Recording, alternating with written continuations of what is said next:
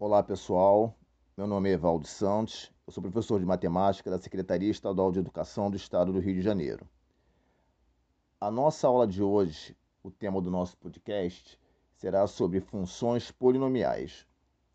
Bom, uma função polinomial ou função afim é definida pela forma f de x é igual a x mais b ou y igual a x mais b e é classificada como função de primeiro grau, sendo os coeficientes a e b números reais e diferentes de zero. Como o grau de uma função é decidida pela maior potência da variável independente x, no caso, no caso da função afim, o expoente também é igual a 1, ou seja, x elevado a 1, porque é uma função do primeiro grau.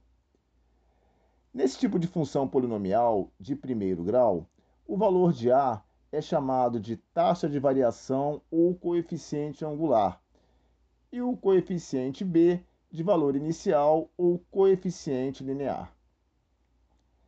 Quando temos A maior que zero, obteremos uma função crescente. Quando tivermos A menor que zero, teremos uma função decrescente. B, o coeficiente linear, representa a ordenada do ponto de interseção da reta com o eixo vertical. Podem ser números reais quaisquer. Bom, pessoal, essa foi a nossa aula de hoje. Espero que vocês tenham gostado e até o nosso próximo podcast.